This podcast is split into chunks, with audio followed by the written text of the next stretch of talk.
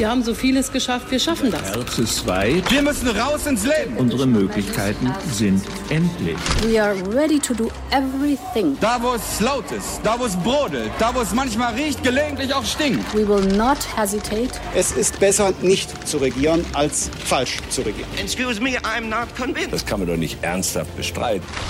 Hauptstadt das Briefing mit Michael Brücker und Gordon Ripinski. Live von der Pioneer One. Herzlich willkommen zu unserer neuesten Ausgabe in diesem kleinen, schönen Hauptstadt-Podcast. Heute ist Freitag, der 28. Mai. Mein Name ist Michael Bröker und ich habe einen neuen jungen Mann an meiner Seite. Ich bin Rasmus Buchsteiner, Gordon Ripinski ist im Urlaub und ich vertrete ihn heute. Und das passt auch ganz gut, denn Rasmus Buchsteiner ist nicht nur unser Chefkorrespondent bei The Pioneer, er ist inoffiziell auch Mr. Bundestag. Und deswegen frage ich ihn doch mal direkt, wir sind im Schlussspurt Richtung Sommerpause. Man ist gefühlt schon im Wahlkampf, wenn man sich bei Twitter umschaut, aber in Wahrheit wird noch äh, ein paar Wochen richtig Sachpolitik gemacht, oder Rasmus? Auf jeden Fall, Michael. Zwei Sitzungswochen stehen noch bevor, zwei Sitzungswochen, in denen viel entschieden wird im Bundestag. Und äh, das ist vielleicht der oberflächliche Eindruck, dass die Parteien mit ihren Wahlprogrammen beschäftigt sind. Aber nein, es gibt auch noch viel Sachpolitik. Ich möchte mich für eine zweite Amtszeit als Bundespräsident zur Wahl stellen. Ich möchte unser Land auf seinem Weg in die Zukunft begleiten. Eine Zukunft nach der Pandemie, eine Zukunft nach Corona, die jetzt endlich in Sicht gerät. Der Bundespräsident, er will obwohl die Lage in der Bundesversammlung im Februar 2022 zumindest unklar sein könnte, also die Mehrheitssituation, will Bundespräsident Frank-Walter Steinmeier erneut antreten. Man habe sich in der Pandemie wundgerieben, hat Steinmeier gesagt, er möchte helfen, diese Wunden zu heilen. Das ist natürlich eine spannende Nachricht für die Berliner Republik, denn sie sorgt dafür, dass sich die Machtfragen neu stellen. Ich will mal drei Fragen jetzt stellen, auf die es jetzt ankommt. Erstens, hat er eine Chance. Frank-Walter Steinmeier hat klargemacht, er tritt an und er hat Unterstützung von de, äh, einem linken Ministerpräsidenten. Immerhin, wer hätte das gedacht? Die Linken waren genau diejenigen, die damals einen Präsidenten Steinmeier abgelehnt haben. Er hat natürlich die Unterstützung seiner Partei, der SPD, und er hat neuerdings die Unterstützung der FDP, wo man davon ausgehen kann, dass dort durchaus auch Fans dieses Präsidenten sind, aber vor allem auch ein FDP-Bundesvorsitzender Christian Lindner diese Unterstützung für Steinmeier vielleicht auch als Verhandlung Verhandlungsmasse in möglichen Koalitionsverhandlungen benötigt. Doch das reicht natürlich nicht für eine Mehrheit in der Bundesversammlung. Also Stand jetzt hat Frank-Walter Steinmeier keine Chance, wenn nicht auch Union und die Grünen sich für ihn aussprechen. Dazu kommen wir gleich. Zweite Frage. Warum tritt er erneut an? Frank-Walter Steinmeier hat gelitten wie kaum ein zweiter Politiker hier in Berlin in der Pandemie. Denn er konnte gar nicht wirklich raus. Manch einer aus seinem Umfeld hat gesagt, er fühlt sich wie ein Gefangener im Schloss Bellevue. Es gab keine großen Gedenkveranstaltungen, keine großen Reden im Bundestag, keine großen Veranstaltungen oder Reisen mit anderen Staatsoberhäuptern, wo ein Bundespräsident glänzen kann. Er ist kein Mann des Wortes. Es gibt wenige Sätze und Begrifflichkeiten, die von Frank-Walter Steinmeier bisher hängen geblieben sind.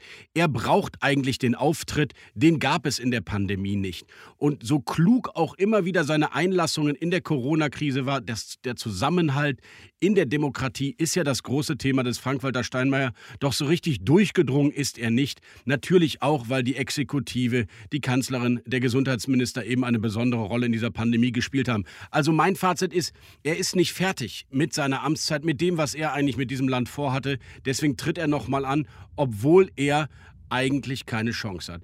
Das führt mich dann aber zur dritten Frage, nämlich gibt es vielleicht eine Bewegung in der Union und bei den Grünen, die am Ende doch Steinmeier zur zweiten Amtszeit verhelfen könnte? Schauen wir bei der Union rein, CDU und CSU.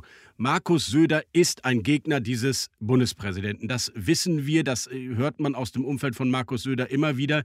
Er hält Steinmeier für einen Sozialdemokraten im Amt des äh, Staatsoberhauptes. Der Steinmeiersche Agenda sei eine gewesen, die eigentlich nur den Linken in diesem Land gefallen hat. Das kann man durchaus so sehen. Der Kampf gegen rechts, das ist ja so das gemeinsame Narrativ, was die Linken in diesem Land haben. Das war auch das zentrale Motiv eigentlich von Frank-Walter Steinmeier. Da war er immer präsent, da hat er klare Reden gehalten. Ähm, zugleich war es, sagen wir mal, wenn es um Linksextremismus ging, nach bestimmten Taten in Leipzig oder auch nach dem 1. Mai, war aus dem Schloss Bellevue nichts zu hören. Also die Linken lieben diesen Bundespräsidenten, Konservative konnten durchaus mit ihm hadern. Da war ja auch immer noch dieser sanfte Anti-Amerikanismus, der gelegentlich bei Steinmeier durchgeklungen ist. Man erinnere nur an das Wort Hassprediger äh, zur, zur Amtseinführung von Donald Trump. Das haben auch viele Konservative nicht vergessen. Also er ist kein Liebling bei CDU, CSU, erst recht nicht bei Markus Söder. Bei Armin Laschet sieht das anders aus. Er schätzt ihn durchaus. Er ist ein Maß- und Mitte-Präsident. Das passt zu dem Maß- und Mitte-Ministerpräsidenten Armin Laschet. Aber Armin Laschet kann auf gar keinen Fall vor der Bundestagswahl offiziell die Unterstützung der CDU für einen Bundespräsidenten der SPD bekünden. Das kann er gar nicht tun, allein aus machtstrategischen Gründen. Er muss die Bundestagswahl abwarten. Er muss versuchen, eigene Leute in dieses wichtigste Amt zu bringen oder zumindest in Koalitionsverhandlungen, ja eventuell mit den Grünen, dann sich das abzuverhandeln, den Mann oder die Frau im höchsten Amt und dafür vielleicht in der Bundesregierung einen Ministerposten mehr zu ergattern. Also er will das als Verhandlungsmasse. Er wird ihn jetzt nicht unterstützen können. Das Amt wird zur Verhandlungsmasse nach der Bundestagswahl in Koalitionsverhandlungen. Und die Union, da kursieren auch schon Namen von Persönlichkeiten, die gerne Bundespräsident würden oder gehandelt werden von Armin Laschet und seinem Umfeld oder auch aus der Spitze der Unionsfraktion. Volker Bouffier hört man, den Namen des dienstältesten Ministerpräsidenten aus Hessen oder Annegret Kramp-Karrenbauer. Selbst Ilse Aigner ist zu hören. Die ehemalige Landwirtschaftsministerin und jetzt Landtagspräsidentin in Bayern wäre eine Option, wenn die CSU dieses Amt besetzen würde. Spannend wird sein, ob Markus Söder und Armin Laschet jetzt eine gemeinsame Sprachregelung bei diesem Thema finden. Mit der Ankündigung von Frank-Walter Steinmeier. Das bleibt, glaube ich, als Fazit übrig ist der Wahlkampf auch um Schloss Bellevue eröffnet und das gibt natürlich zusätzlichen Gesprächsstoff im Bundestagswahlkampf.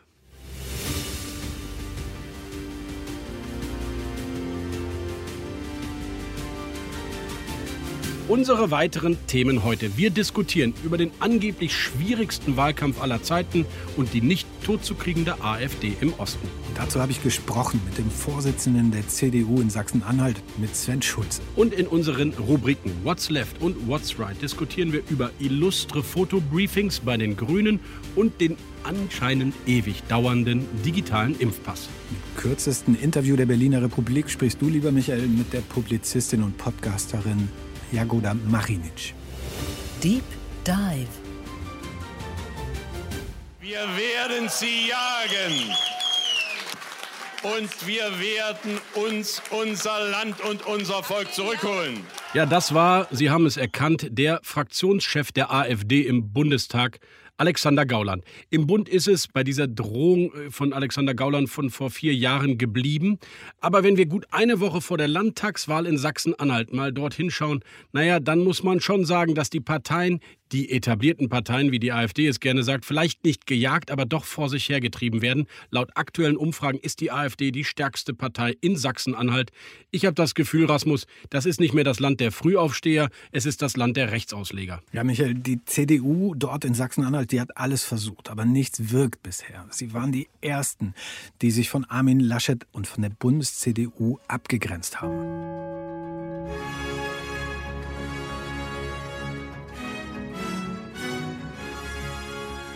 In der Union gärt weiterhin die Kandidatenfrage. Das CDU-Präsidium hatte sich am Montag zwar einmütig für Laschet ausgesprochen, doch eines seiner Mitglieder deutet jetzt Zweifel an. Sachsen-Anhalts Ministerpräsident Haseloff sagte dem Spiegel, man müsse sich daran orientieren, mit wem man die besten Chancen habe. Es helfe der Union nicht, wenn jemand zwar kanzlerfähig sei, aber dieses Amt nicht erreiche. Stimmt, das war Rainer Haseloff, der im Grunde auch ja, den Widerstand gegen Armin Laschet organisiert hat. Das hat ihm nicht geholfen. Die CDU ist in den Umfragen sogar noch abgesackt in den letzten Monaten. Woran liegt's? Die CDU, die ist einfach in Sachsen-Anhalt nicht in die Offensive gekommen. Ein sehr, sehr schwieriges Bündnis, in dem sie regiert haben. Eine Kenia-Koalition mit vielen widerstreitenden Interessen. Und letztlich hat sich diese Koalition, und das sieht man, und auch die CDU nicht ganz vom Bundestrend abkoppeln können. Ja, Rasmus, das ist ein guter Punkt. Dabei gab es in Sachsen-Anhalt ja so etwas wie das erste Anti-AfD-Bündnis aller Parteien nach dem Motto wir sind die Anständigen, das sind die Schmuddelkinder und trotzdem steht die AfD dort stabil bei Mitte 20 Prozent. Oder vielleicht gerade deswegen. Ich habe mal den Dresdner Politikwissenschaftler Werner Patzelt angerufen. Er war CDU-Berater in Sachsen, gilt in Teilen der CDU auch durchaus umstritten als Pegida-Versteher. Trotzdem wollte ich mal von ihm wissen, der den Osten kennt, der die AfD und die CDU kennt, woran er es festmacht, dass die CDU einfach keinen Deut gewinnt gegen die AfD. Seine Analyse ist schonungslos. Wenn man sich die üblichen Wählerschichten der AfD ansieht, erkennt man den Grund sehr schnell. Die AfD rekrutiert ihre Wählerschaft aus ehemaligen CDU-Wählern und aus ehemaligen Nichtwählern. Und der Grund für den Aufstieg der AfD ist ganz einfach der, dass die etablierten anderen Parteien großen Teilen der Wählerschaft einfach nicht jenes Politik- und Personalangebot unterbreiten, das man dort gerne hätte. Also Sie sagen, die AfD kann ein CDU-Kandidat im Osten nur kleinkriegen, wenn er oder sie die AfD-Themen aufnimmt und diskutiert. Meine Aussage ist noch brutaler. Die CDU kann die AfD gar nicht mehr klein bekommen. Im Osten kann die AfD nur noch sich selbst dezimieren, indem sie zu einer klar rechtsradikalen oder rechtsextremistischen Partei wird. Die CDU hat gar keine Möglichkeiten mehr, im Osten die AfD von sich aus klein zu bekommen. Ja, Michael, äh, die kurzfristige Strategie, das äh, zeigt sich ja jetzt gegen die AfD, ist äh, für die CDU nicht zu finden. Ähm, Rainer Haseloff versucht weiter als Landespolitiker zu punkten, sich ein Stück weit auch abzugrenzen von Berlin und zu zeigen, er hat die Regierungskompetenz im Land, er hat auch was erreicht. Ähm, wir werden ihn in diesen Tagen sehen bei Terminen, wo er zum Beispiel Straßen eröffnet, die gerade saniert worden sind, zum Beispiel zwischen Sachsen-Anhalt und Sachsen eine Bundesstraße. Es geht um Wachstum vor Ort, um den den Strukturwandel, Stichwort äh, Bergbau, Stichwort Braunkohle, den Strukturwandel äh, zu organisieren und Perspektiven zu geben. Das ist im Moment das Thema. Allerdings äh, die spektakuläre Strategie, die wirklich verfängt kurzfristig, die sehe ich nicht. Aber es ist auf jeden Fall immer die Strategie, sich abzugrenzen gegen den Bundestrend und damit eigentlich auch gegen Armin Laschet, oder? Er sollte doch einen Termin machen in Sachsen-Anhalt. Ist der eigentlich zustande gekommen? Ähm, er wird zum Beispiel ähm, nach Dessau kommen. Sie werden sich zusammen das Bauhaus anschauen. Und ähm, ja, das ist so ein bisschen Déjà-vu. Äh, ich weiß nicht, ob ähm, du dich noch erinnerst. Im vergangenen Sommer, war Armin Laschet mit seiner Frau sogar äh, zu Besuch bei den Haseloffs. Auch seine Frau, Rainer Haseloffs Frau, war mit dabei, als sie sich das Bauhaus angeguckt haben, als sie sich Wittenberg angeguckt haben. Das sind Dudesfreunde. Und umso überraschender war es dann tatsächlich, als es um die Frage ging, Markus Söder oder Armin Laschet, dass Rainer Haseloff einer der ersten war, der die Unterstützung dem Armin versagt hat, dem Armin Laschet zusammen mit Tobias Hans, dem Ministerpräsidenten aus dem Saarland. Wobei man fairerweise sagen muss, Armin Laschet hat es ihm nicht übel genommen. Er nimmt es Bundeswirtschaftsminister Peter Altmaier und auch Tobias Hans übel, dass sie sich in dieser entscheidenden Phase von ihm abgesetzt und abgegrenzt haben. Er versteht, dass Rainer Haselhoff im Moment mit diesem wie einer gesagt hat, der westlichsten aller Politiker im Sachsen-Anhalt-Wahlkampf nicht punkten kann. Aber das heißt ja, man hat eine gespaltene Partei. Da gibt es eben die CDU in Sachsen-Anhalt, die ganz anders ticken, reden, vielleicht auch Kampagnen fahren muss, als es eigentlich die Bundes-CDU will, oder? Das sehe ich auch so. Es ist auch ein ganz anderer Gegner, ein ganz, anderer Hauptgegner. Im Moment setzt sich Armin Laschet vor allem mit den innerparteilichen Gegnern natürlich auseinander, aber auch mit den Grünen. Er versucht eine Antwort zu finden auf Annalena Baerbock und äh, das ist so eine Strategie, die vielleicht im Osten ein bisschen ins Leere läuft. Vielleicht, ähm, das ist so ein Gedanke dabei, sollte Armin Laschet und auch Rainer Haselhoff sollten die beiden Punkte betonen, wo sie Gemeinsamkeiten haben. Und bei dieser Erzählung, was den Strukturwandel betrifft, die Kohlekommission. Da haben Sie Stunde um Stunde mit Michael Kretschmann, mit, mit Herrn Wojtke aus Brandenburg äh, verbracht und diesen Kohlekompromiss zusammengezimmert. Das war ein, ein gemeinsames Werkstück, auf das äh, die dann auch stolz sind und wo sie darauf aufbauen können. Und Perspektiven für die Regionen, für die betroffenen Regionen zu geben, da kann Laschet schon zeigen, dass er Erfahrung hat damit aus Nordrhein-Westfalen. Rasmus, das ist eigentlich ein spannender Punkt. Äh, Brandenburger CDU hatte sich ja sogar im Wahlkampf für Armin Laschet ausgesprochen. Er gilt nun wirklich als der Macher des Kohleausstiegskompromisses, als verständnisvoller Botschafter für die Menschen in den, in den schwierigen, vom Strukturwandel betroffenen Regionen. Warum konnte er damit nicht punkten in Sachsen-Anhalt?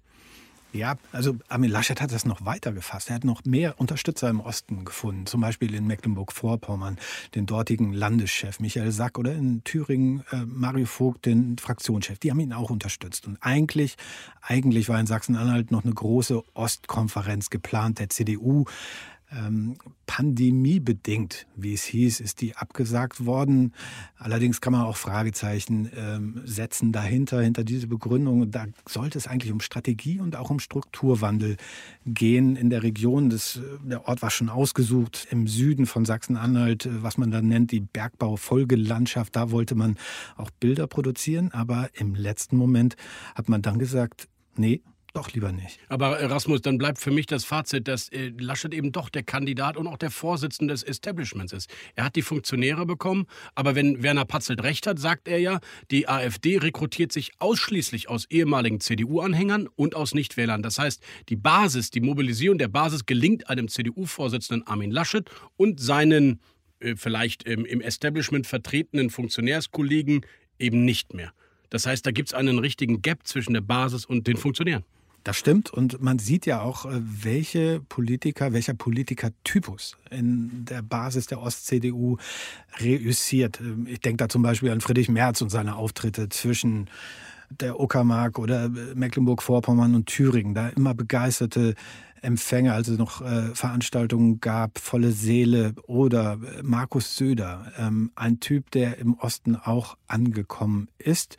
Vielleicht auch deshalb, weil er im Osten äh, noch weitgehend unbekannt war und irgendwie entschlossen wirkt. Und äh, last but not least, ein ganz anderer Typ, Hans-Georg Maaßen in Thüringen, der da natürlich auch eine Zielgruppe anspricht, die für die Laschet-CDU inzwischen nur noch sehr, sehr schwer zu erreichen ist. Die Wahrheit ist natürlich auch, wer im konservativen Lager im Osten reüssieren will, muss sich maximal von Angela Merkel abgrenzen. Ich glaube, da hat Werner Patzelt recht, wenn er sagt, ein Teil des Widerstands ist immer noch in der Merkelschen Flüchtlingspolitik, wie man auch sie immer sieht. Sie wollen diese Politik im Osten nicht. Sie grenzen sich äh, von Angela Merkel ab, indem sie die AfD wählen. Und wie die CDU diese Wähler zurückholen will und ob sie das überhaupt wollen, ist eigentlich eine große Frage, äh, auf die ich auch keine Antwort habe.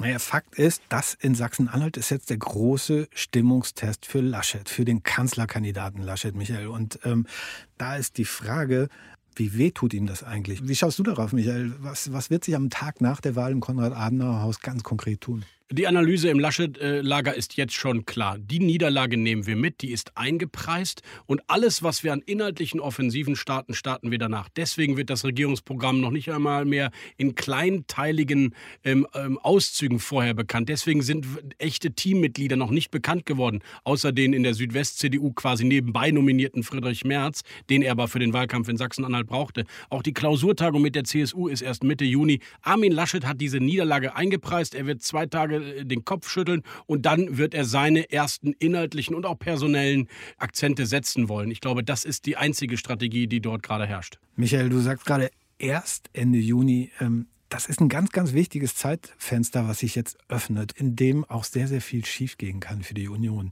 Die ganze Kiste mit der CSU und äh, die Konkurrenz Armin Laschet und Markus Söder. Das ist alles aus meiner Sicht noch nicht ausgestanden. Und ähm, Störfeuer aus München, die sind ja sicherlich zu erwarten. Du sprichst die Bayern-Punkte an. Ja, das ist ein ganz altes Thema zwischen diesen Schwesterparteien. Ähm, das reicht noch zurück in die Zeit von Horst Seehofer und Angela Merkel, als die beiden Parteivorsitzenden waren. Da hat die CSU immer die Gelegenheit genutzt, mehrfach muss man sagen, einen eigenen Bayernplan vorzulegen und sich gezielt abzugrenzen. Ich weiß nicht, Michael, ob du dich noch an 2013 erinnerst? Äh, warte mal, das war Betreuungsgeld? Nein. Nein, das war der Moment, als äh, Alexander Dobrindt und Horst Seehofer erfunden haben, das, was sich dann später Ausländermaut nannte und äh, Womit heute noch Andi Scheuer zu kämpfen hat. Genau, bis in diese Tage hinein. Stand damals im Bayernplan der CSU. Oder 2017, damals die Obergrenze, eine Idee von Horst Seehofer für den Zuzug von Flüchtlingen nach Deutschland, ein langes Ringen mit Angela Merkel und sie sind vor der Bundestagswahl äh, nicht rausgekommen. Ohne Kompromiss, trotz Friedensgipfeln fanden sie da keine gemeinsame Linie. Also die Frage ist, äh, das, was da jetzt kommt, wie aufgeladen wird das sein mit Trennendem, was Markus Söder und Markus Blume, sein Generalsekretär, dort in die Bayern-Punkte schreiben, Oder wird der bayerische Löwe auf Samtpfoten daherkommen?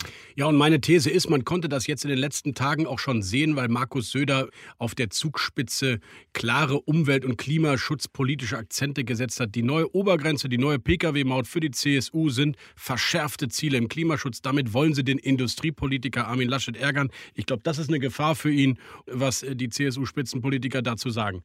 Es ist eine Generationenaufgabe. Die geht auch nicht in einem halben Jahr, sondern da brauchen wir einen langen Atem und eine kluge Strategie. Aber wir können nicht erst 2040 anfangen, sondern jetzt. Und dabei ist unser Ziel, auch eine bayerische Linie zu entwickeln. Also nicht auf die lange Bank schieben, sondern Klimaschutz jetzt. Ja, daran sieht man schon, Michael, die größte Gefahr für Armin Laschet, die lauert nicht in Magdeburg, nicht in Sachsen-Anhalt, sondern in München. Ja, Rasmus, so ist das wohl. Und wir schauen aber jetzt trotzdem nach Sachsen-Anhalt, denn du hast mit dem Mann, der im Moment nicht zu beneiden ist, gesprochen, dem CDU-Vorsitzenden in Sachsen-Anhalt, mit Sven Schulze. Ich bin gespannt auf das Gespräch. Los geht's. Interview der Woche.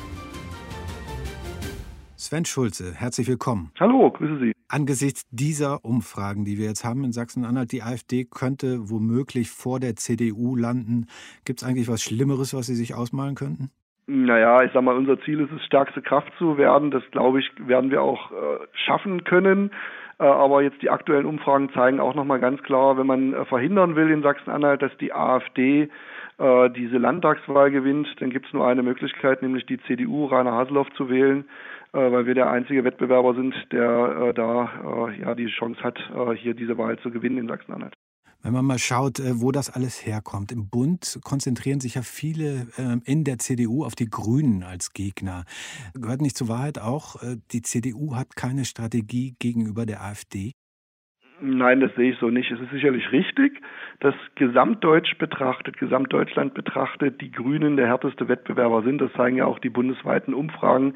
Aber differenzierter betrachtet ist es schon so, dass gerade in Ostdeutschland die AfD äh, beziehungsweise auch die Linkspartei hier unsere härtesten Wettbewerber sind. Das ist auch äh, dem Adenauer Haus äh, klar und, und äh, seit vieler, vielen Jahren wird das auch intern diskutiert. Also ich habe nicht das Gefühl, dass da irgendwo der CDU äh, nicht bewusst ist, dass hier in Ostdeutschland gerade die AfD der härteste Wettbewerber ist. Aber gelungen, die AfD kleiner zu machen, irrelevanter an der Wahlurne, ist es Ihnen nicht. Das gehört auch dazu bei der Analyse. Woran liegt das eigentlich? Naja, man muss auch aufpassen und darf jetzt nicht denken, dass ausschließlich die CDU äh, hier ähm, dafür verantwortlich ist, dass die AfD da steht, wo sie steht. Äh, die AfD hat auch viele ehemalige Nichtwähler, die sie unterstützen, äh, viele äh, ja, Menschen auch, die Protest wählen. Wenn man sieht, dass parallel dazu die Werte der Linkspartei in Sachsen-Anhalt in den Keller gehen, weil die Leute, die früher Protest bei der Linkspartei gewählt haben, jetzt Protest über die AfD wählen. Äh, das sind alles keine CDU-Wähler. Nichtsdestotrotz ist unsere Aufgabe, und das machen wir auch im Wahlkampf, viel mit den Menschen zu diskutieren, zu reden, auch die Probleme, die Herausforderungen, die wir in unserem Bundesland haben, die wir in Deutschland haben, mit den Menschen zu diskutieren. Äh, und ich kriege immer wieder auch die Rückmeldungen, äh, dass die Leute sagen, äh, am Ende des Tages ist es wichtig, dass hier dieses Bundesland nicht als Wahlsieger die AfD hat. Und da werden wir jetzt auch darauf hinarbeiten bis zum 6. Juni. Rainer Haseloff hat ja seine eigene Analyse dazu auch öffentlich gemacht. Er hat gesagt, die Bundesnotbremse, die Corona-Politik aus Berlin, die sei mitverantwortlich für das Erstarken der AfD im Land. Macht er sich da nicht etwas zu einfach? Ja, ich äh, muss ihm da zum einen recht geben, dass das ein oder andere, was aus Berlin kam, uns jetzt hier im Wahlkampf nicht geholfen hat. Ähm, allerdings ist es so, dass am Ende des Tages man immer auch auf seine eigene Region hier schauen muss, auf das eigene Bundesland schauen muss. Das heißt, äh, die Wahlen werden ja hier in Sachsen-Anhalt entschieden. Äh, in erster Linie schauen auch die Wählerinnen und Wähler, wie sich Sachsen-Anhalt entwickelt hat, was in Sachsen-Anhalt passiert. Da sind wir als CDU, als regierende Partei äh, immer noch äh, mit Abstand auch die stärkste Kraft in dieser Landesregierung, äh, was die Umfragen aktuell angeht, weit vor SPD und Grünen, die mit uns in einer Regierung sitzen. Ähm, deshalb glaube ich, dass äh, zumindest ich als Landesvorsitzender erstmal auf unser Bundesland schaue, auch was Wahlergebnis angeht. Nichtsdestotrotz spielen auch ähm, Auswirkungen beziehungsweise Einflüsse äh, außerhalb Sachsen-Anhalts in so ein Wahlergebnis mit rein. Und dass dieser Wahlkampf aktuell jetzt der schwierigste war, äh, den wir jemals hatten, das ist, glaube ich, unbestritten. Gehört denn zu den Einflüssen von außen auch die späte Klärung, sage ich jetzt mal, im Machtkampf in der Frage Kanzlerkandidatur und wie das denn alles abgelaufen ist zwischen Armin Armin Laschet und Markus Söder. Armin Laschet war ja tatsächlich nicht der Favorit in Sachsen-Anhalt bei der CDU. Also das hat kurz eine Rolle gespielt. Das ist schon richtig, dass hier auch bei uns in der CDU, äh, als damals die Diskussion war und wir zwei starke Kandidaten hatten, sind ja zwei Ministerpräsidenten äh, von großen Bundesländern, die auch viel Erfahrung haben, dass da bei uns in der CDU Sachsen-Anhalt schon die Diskussion war, ob nicht Söder der bessere wäre. Aber wir haben auch sehr schnell dann und klar gesagt, so wie sich das auch gehört, jetzt gibt es eine Entscheidung, jetzt stehen wir auch hinter Armin Laschet als, als Kanzlerkandidat. Allerdings ist die Bundestagswahl noch aus unserer Sicht hier äh, weit weg, weil wir uns jetzt ausschließlich auf den Landtag konzentrieren. Und ich kann sagen, dass in der Diskussion mit den Bürgern äh, das eigentlich eine untergeordnete Rolle spielt, dass Armin Laschet jetzt Kanzlerkandidat ist, sondern die Menschen diskutieren aktuell ganz viel über das Thema Corona-Politik in Berlin und in Magdeburg äh, und alle anderen Herausforderungen, die wir im Land haben. Das heißt, äh, dieser Einfluss, äh, dass jetzt Armin Laschet Kanzlerkandidat ist auf unsere Wahl in Sachsen-Anhalt, der ist aus meiner Sicht nur gering. Für die bisherige Kenia-Koalition in Magdeburg wird es ja wohl nicht reichen. Droht Sachsen-Anhalt unregierbar zu werden? Äh, das glaube ich nicht. Äh, wir haben so eine Situation, wie sie beispielsweise gerade in Thüringen äh, herrscht, im Moment nicht, nach den Umfragen nicht und auch aus meiner Sicht in der Stimmung der Bevölkerung so nicht, dass also das Worst-Case-Szenario, nämlich AfD und Linkspartei eine Mehrheit im Landtag haben oder hätten, das wird hier, so wie es im Moment aussieht, nicht eintreffen. Nichtsdestotrotz wird eine Regierungsbildung nach der Landtagswahl egal wie das Ergebnis äh, aussehen wird, nicht einfach werden. Und wir werben natürlich dafür, dass wir möglichst viele Stimmen kriegen, denn je stärker auch die CDU ist, äh, desto ähm, ja, besser ist es auch für uns als CDU mit unserem Ministerpräsidenten Hasselhoff möglich, äh, dann entsprechend äh, das Land zukünftig zu regieren. Aber ich sage voraus, dass auch eine Regierungsbildung in Sachsen-Anhalt nicht einfach werden wird. Äh, die Situation in den ostdeutschen Bundesländern, was Mehrheiten angeht, ist halt schon in vielen Bereichen sehr viel diffiziler als es beispielsweise in anderen Ländern äh, Deutschlands ist. Äh, und ja, da bin ich auch äh, gespannt, wie das nach dem 6. Juni weitergehen wird. Eines kann ich aber schon voraussagen, dass wir alles dafür tun werden, dass auch dieses Bundesland äh, nach dem 6. Juni eine Regierung bekommen wird, äh, die dieses Land voranbringt keine Tolerierung, keine Zusammenarbeit mit der AfD bei der Regierungsbildung. Bleibt es dabei? Ja, selbstverständlich. Das ist für mich auch keine Frage, dass man darüber äh, in irgendeiner Form diskutieren könnte oder sollte. Das hat unser Spitzenkandidat Rainer Haseloff äh, immer wieder gesagt. Ich als Landesvorsitzender, der ja diese Partei führt, die dann in die Regierungsverhandlungen geht, sage das auch klar, dass es für mich nicht in Frage kommt, äh, mit der Linkspartei auf der einen Seite oder mit der AfD auf der anderen Seite in irgendeiner Form über irgendwelche Zusammenarbeiten zu reden, zu diskutieren. Das ist ausgeschlossen, macht aber natürlich eine Regierungsbildung äh, dann im Anschluss äh, nicht leichter, sondern erschwert das natürlich, weil ja ein gewisser Teil äh, des Landtages äh, schon automatisch ausscheiden als Ansprechpartner. Herr Schulze, herzlichen Dank. Bitte, gern. What's left? Rasmus, ich dachte, wir reden bei What's Left, wenn Gordon schon mal nicht dabei ist, ein bisschen kritischer über die Grünen. Können wir gerne machen. Ganz kritisch wird es nicht, aber wir haben ein äh, skurriles Fotobriefing zugespielt bekommen, was die Grünen Wahlkampfzentrale ihren Kandidatinnen und Kandidaten gerade zugesandt hat. Und das ist ganz interessant. Man kann fast sagen, in Analogie zu äh, Robert Habecks äh, Waffenlieferungsideen für die Ukraine, die Grünen rüsten gerade auf, allerdings äh, nur optisch. Gut, und äh, was sieht man da so? Da steht eine lustige Faustregel drin, die jetzt für alle Kandidaten gelten soll. Vor allem in dem, was man nicht machen soll. Ich zitiere. Die Bilder sollen am Ende aussehen, als wären sie eine Beobachtung im Alltag. Schlicht, mit der notwendigen Bescheidenheit und vor allem nicht inszeniert. Also im Grunde haben sie ein 15-seitiges Papier aufgeschrieben wo eine Handlungsanweisung steht, wie man inszenierte Wahlkampffotos bitte möglichst nicht inszeniert aussehen lässt. Und das soll dann letztlich auch noch gut bei Instagram kommen und in den sozialen Netzwerken? Richtig, Rasmus, dieser Bundestagswahlkampf ist der optischste aller Zeiten. Die Instagramisierung der deutschen Politik äh, hat längst nicht aufgehört, sie fängt gerade erst an. Und ich finde auch äh, schön, dass Sie in einem, in, auf einem Blatt Papier haben Sie Armin Laschet ausgerechnet als Negativbeispiel genannt, denn man soll bitte nicht mit dem Finger in die Kamera zeigen und den Menschen dort direkt ansprechen. Und da zeigen Sie natürlich auf seine berühmte Bewerbungsrede auf dem Parteitag, wo er sich neben das Rednerpult gestellt hat und direkt in die Kamera gezeigt hat an die Zuschauerinnen und Zuhörer. Also so wie Armin Laschet soll man es gerade nicht machen. Gut, das war vielleicht aber der Moment, wo er am authentischsten war. Obwohl es auch inszeniert war. Inszenierung. Und Michael, what's right? Ja, wo du schon mal hier bist, Rasmus, als Gesundheitsexperte der The Pioneer-Redaktion, muss ich natürlich mit dir über aus meiner Sicht das gerade aktuell größte Ärgernis in der Pandemiepolitik reden.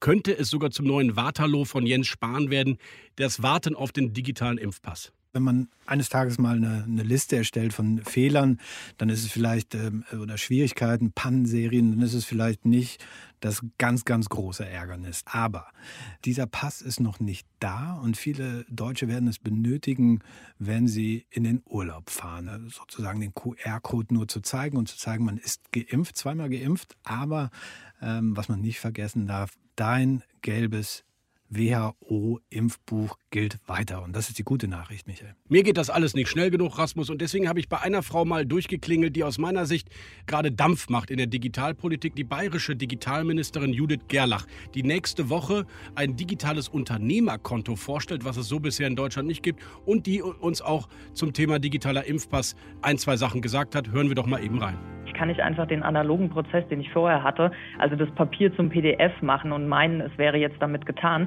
sondern die Prozesse hinten dran, die teilweise wirklich ja historisch gewachsen sind, die müssen verändert werden, die müssen auch neu gedacht werden, die müssen vereinfacht werden vor allem. Und das ist natürlich etwas, was lange Zeit in Anspruch nimmt, aber auch die Offenheit ähm, aller braucht, unserer kompletten Gesellschaft, sich darauf einzulassen, auch zum Beispiel einen Datenaustausch zwischen Behörden zuzulassen, Stichwort Datenschutz und Co. Und das ist ein Gesamtkonstrukt, das schwierig ist zu verändern, weil es nicht allein die Technik ist. Die wäre ehrlich gesagt wahrscheinlich das geringste Problem. Wo ist dieser kluge Prozess denn beim digitalen Impfpass? Man hat natürlich geschaut, dass man sich auch so abgleicht, äh, dass er auf europäischer Ebene auch genutzt werden kann. Wenn wir da ein eigenes Ding machen und es kann im Grunde genommen im Ausland nicht vorgezeigt werden und nicht genutzt werden, macht es auch keinen Sinn. Und es ist ja jetzt auf einem sehr guten Weg und äh, steht kurz vor der Verwirklichung sozusagen. Der zweite Schritt wird aber der schwierige. Das bedeutet, wie bekomme ich eigentlich die ganzen Impfdaten in diesen Impfpass rein? Weil die Leute ja auch an unterschiedlichsten Orten und äh, von unterschiedlichsten Leuten, ähm, Impfzentrum, bei Ärzten, in Betrieben geimpft wurden. Das heißt, diese ganzen Impfdaten müssen dann erstmal wieder erhoben werden. Und das wird auf sehr unterschiedliche Art und Weise passieren müssen, um dann diesen ähm, Impfpass überhaupt digital abbilden zu können. What's next? Die Berliner Republik wartet auf einen sehr hohen, sehr exklusiven Gast, nämlich den ersten Besuch des US-amerikanischen Außenministers Anthony Blinken. Der soll, so durften es die Leserinnen und Leser des Hauptstadt-Newsletters exklusiv vor wenigen Tagen lesen. Der soll zu einer Libyen-Konferenz nach Berlin kommen und soweit wir wissen, buhlen im Hintergrund schon alle Kanzlerkandidaten der drei Parteien um einen Termin bei Blinken. Und man freut sich natürlich auf den US-Außenminister auch deswegen, weil er einen ganz neuen Ton in die Debatte bringen wird. So one of the things I've done over the last uh 24 hours, I've spent a lot of time on the phone uh, already with our, some of our closest allies and partners uh, in, in various parts of the world, and that's, that's continuing. Um, and I can, what I've uh, picked up from those conversations already is a very, very strong uh, desire for the United States uh, to be back in the room, back at the table, working with them on uh, the many, many common challenges we face. Um, and that was almost palpable in the, in the conversations I've had to date. And uh, I expect to hear more of that in the, uh, in the days ahead. Einsatz zu Das kürzeste Interview der Berliner Republik. Wir reden mit spannenden Persönlichkeiten und nennen fünf oder sechs Begriffe und diese Menschen sagen spontan, was ihnen dazu einfällt. Heute eine besondere Kollegin, die Schriftstellerin, Publizistin, Podcasterin und eine gute Freundin unseres Hauses, Jagoda Marinic. Herzlich willkommen, schönen guten Tag, Jagoda. Ja, schönen guten Tag, Michael. Schön euch zu hören. Jetzt geht's los. Der erste Begriff folgt. Bist du bereit? Auf jeden Fall. Identitätspolitik gibt es gar nicht, brauchen andere, um schlecht über andere zu reden. Jens Spahn. Oh mein Gott, Jens Spahn. Uff, wie schnell muss ich denn sein? Also Jens Spahn ist sozusagen ähm, Jens Spahn. Jens Spahn, Hilfe. Jens Spahn nervt mich so ungemein seit 14 Monaten, muss ich zugeben. Jens Spahn ist auf jeden Fall mal schuld an Jens Spahn. Kanzlerkandidat Robert Habeck. Ich hätte ja Spaß daran gehabt, einen Intellektuellen zu sehen, wie er die Republik mit langen Sätzen nervt. Cher. Die Sängerin Cher. Ja. Cher ist eine Bombe. Also ich liebe Cher und äh, Cher ist, glaube ich, die Frau, die MeToo erfunden hat, bevor es MeToo gab. Unglaublich tough, spontan, ein Bühnenerlebnis sondergleichen. Balkan.